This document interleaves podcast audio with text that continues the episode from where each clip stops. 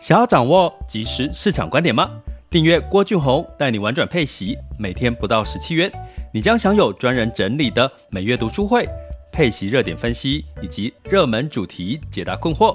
不论你想通过基金、ETF、美股或台股打造你的现金流收入，我们都能为您提供支持。点选资讯栏的订阅链接，了解更多。让我陪你一起投资理财。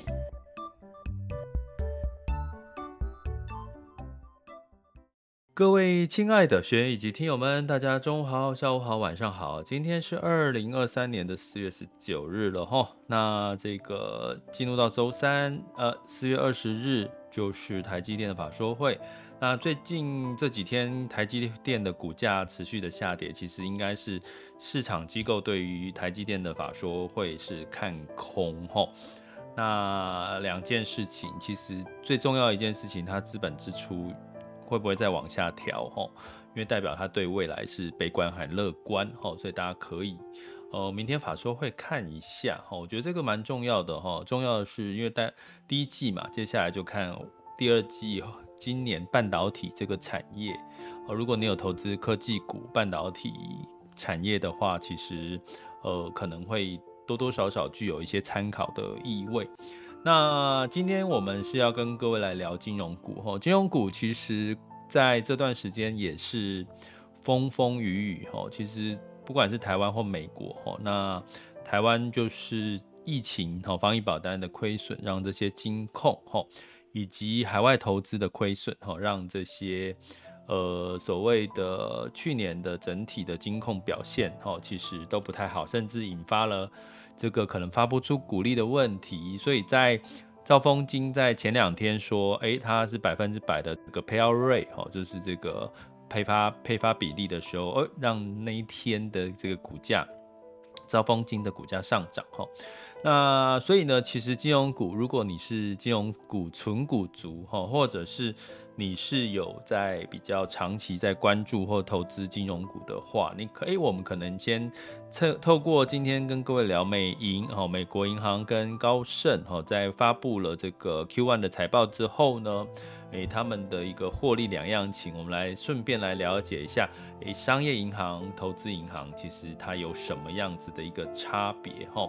那基本上呢，呃，在这个银行端哈，我们刚我刚刚提到的一个重点就是，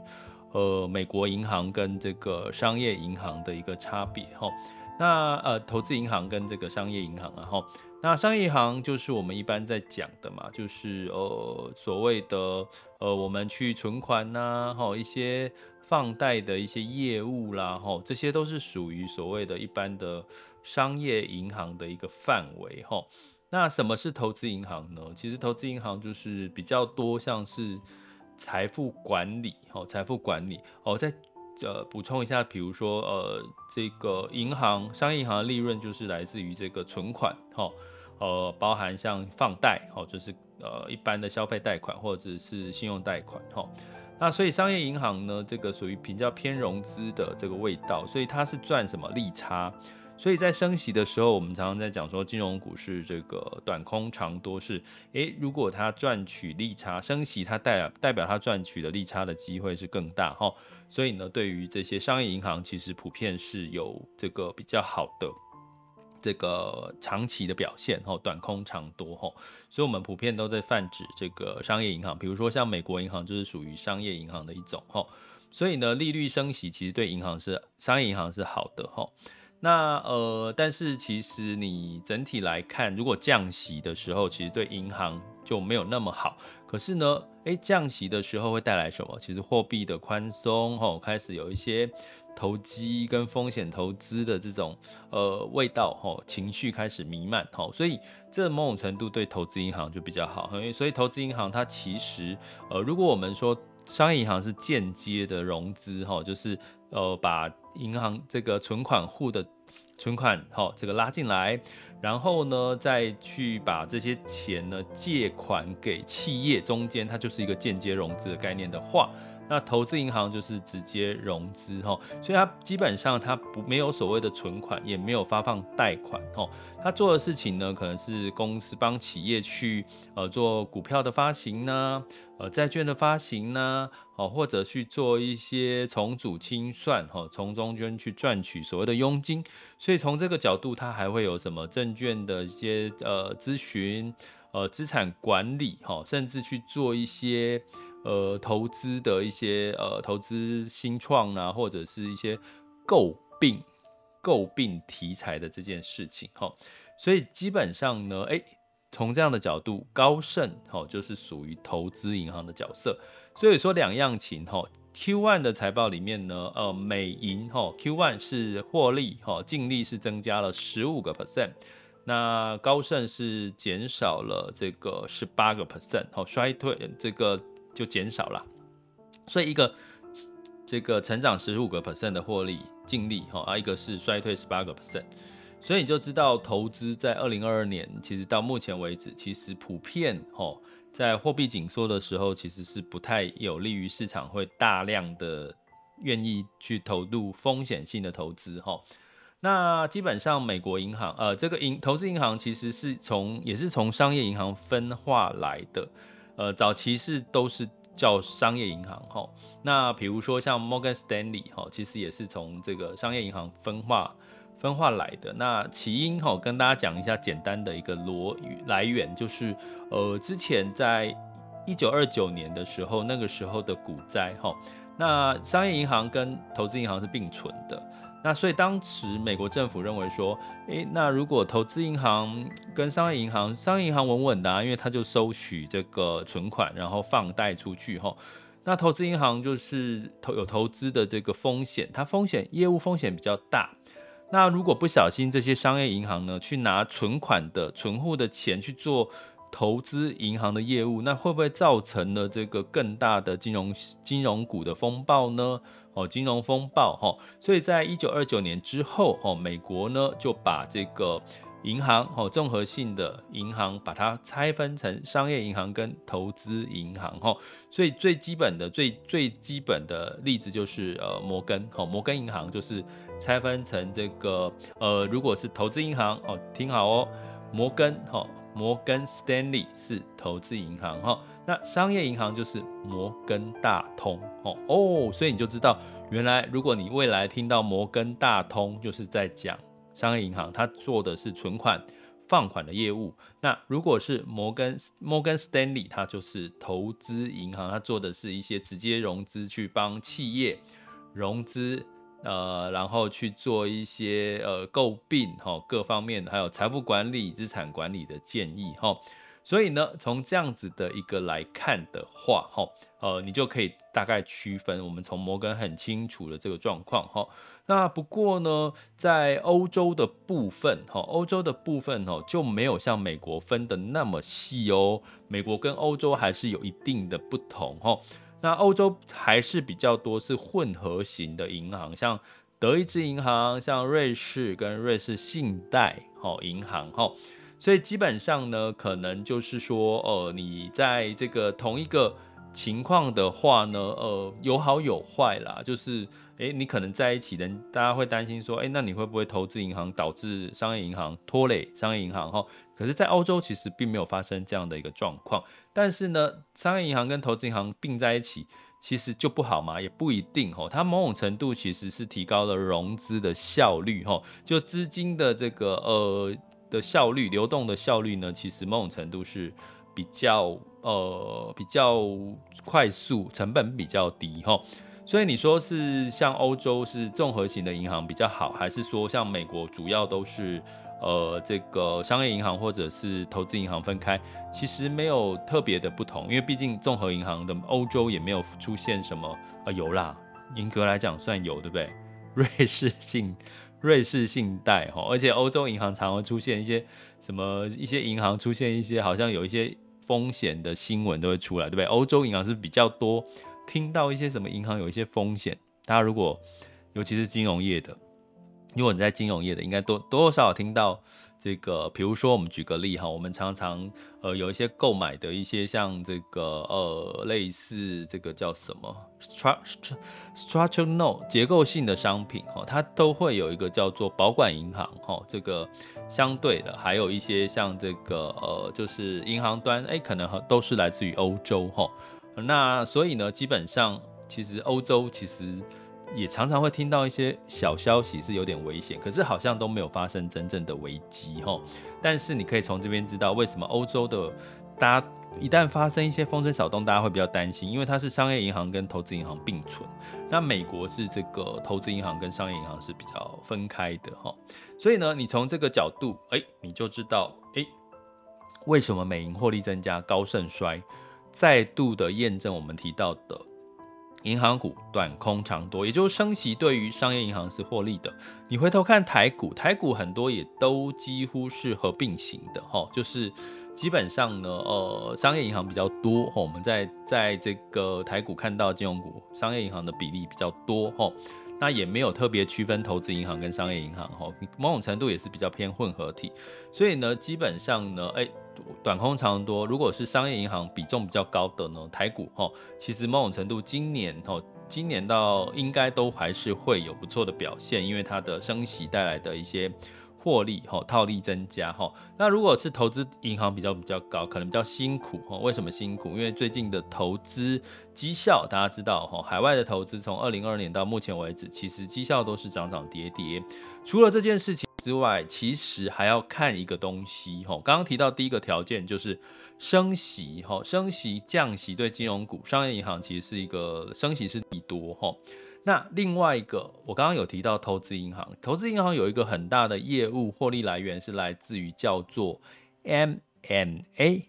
M。N A 哈，那就是 merge 哈，就是购并的一个题材哈。那根据美国这个 FactSet 的统计，三月份的并购的交易量的一个观察哈，呃，跟各位讲，金融股、金融类股的 merge 就是购并的题材，大并小，大并小。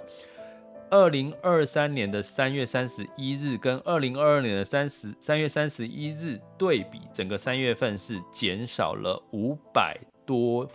个案子，五百四十四个案子，你会觉得，哎，这样算多还是少？哈，我告诉各位，它是所有的产业类别里面诟病体诟病的这个呃事件案件发生的最少，呃，减少最多的，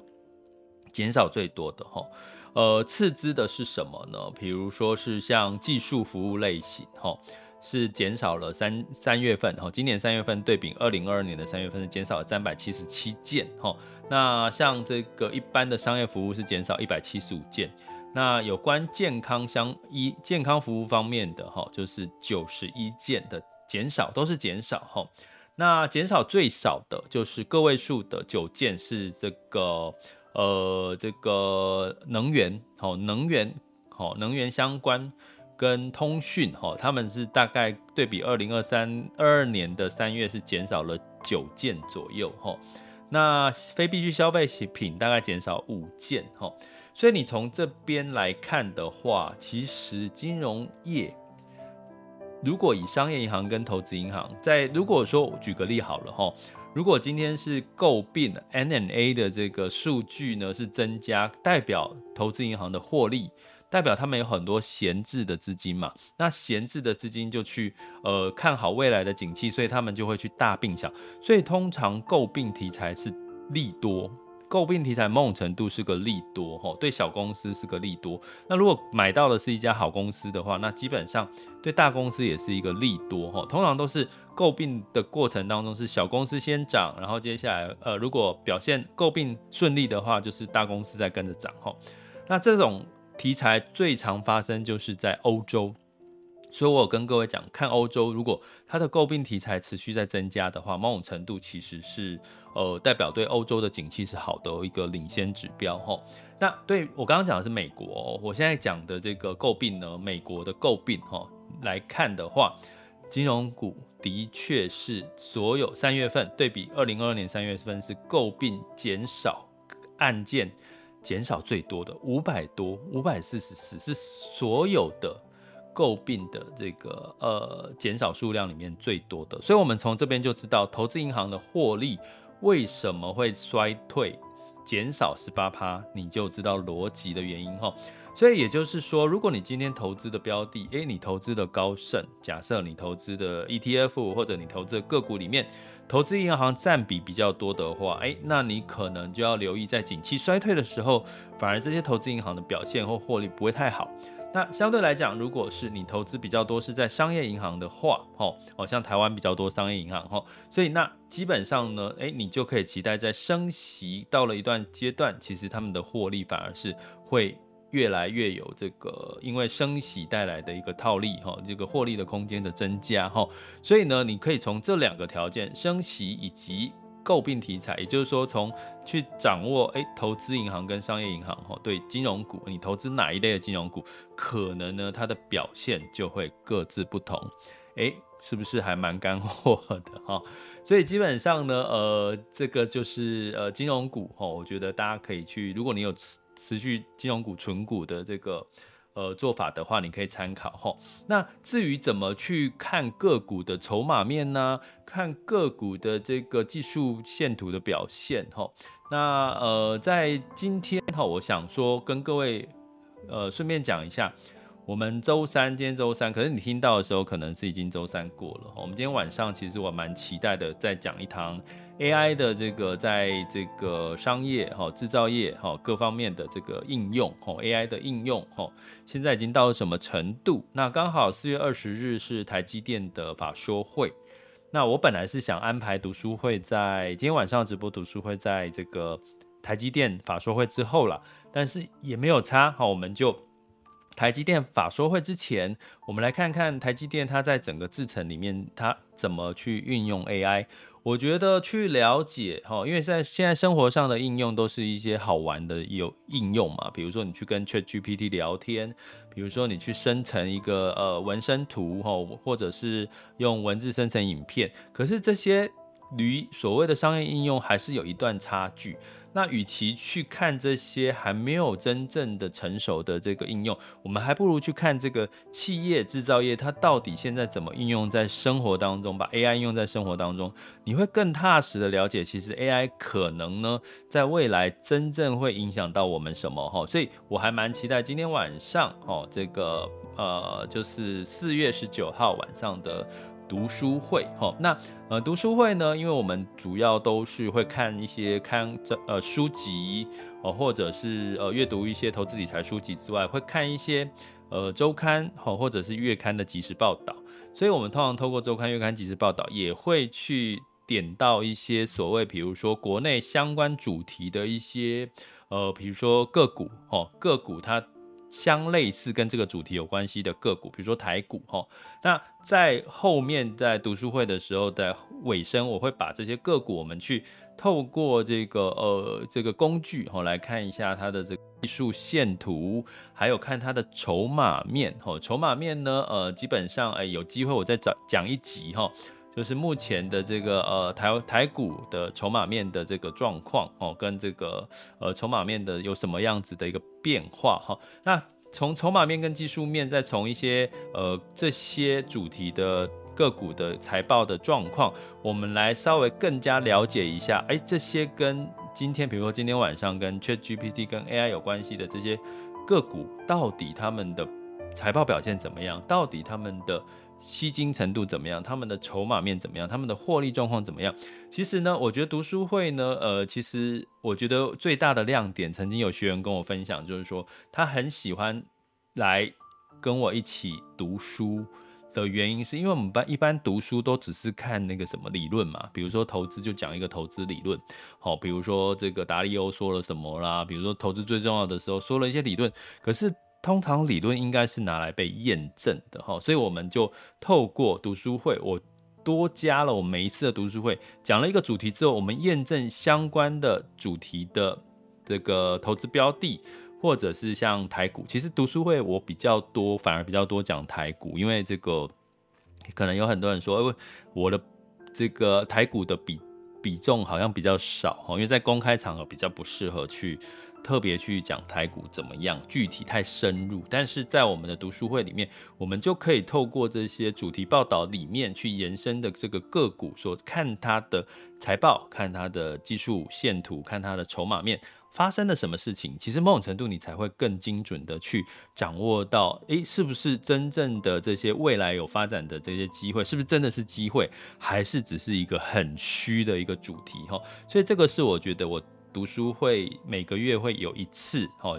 订阅学员限定的一个读书会，是我还蛮喜欢的一件事。哦，我每次为了找这个主题，我都是花了很多去找，甚至我找有时候会找国外的，诶，没有问题哦，国外的刊物我们也会拿来看哦。那所以呢，呃，大家如果有兴趣参与，今天晚上，而且我们读书会是直播，直播完之后会隔天中午前会。再放到我们的这个网校平台可以回看哦，所以就算没有办法及时参与的话，也还可以回看读书会。所以呢，呃，这个是我们订阅学员限定哦，就是这个可以点选 mister bus 的这个赞助方案。哦，或者是我们各个平台，哈，像我最近常会提到，如像音讯 Podcast 也有订阅方案，哈，像透过 First Story 的后台，呃，你可以这个呃直接收听 Apple Podcast 或 Google Podcast 或 Spotify Podcast 哈的直接呃用音声音的方式来听我们的读书会，哈，所以大家有兴趣可以点这个参考我们的这个简介相关的连结，好吗？想要掌握即时市场观点吗？订阅郭俊宏带你玩转配息，每天不到十七元，你将享有专人整理的每月读书会、配息热点分析以及热门主题解答困惑。不论你想通过基金、ETF、美股或台股打造你的现金流收入，我们都能为您提供支持。点选资讯栏的订阅链接，了解更多。让我陪你一起投资理财。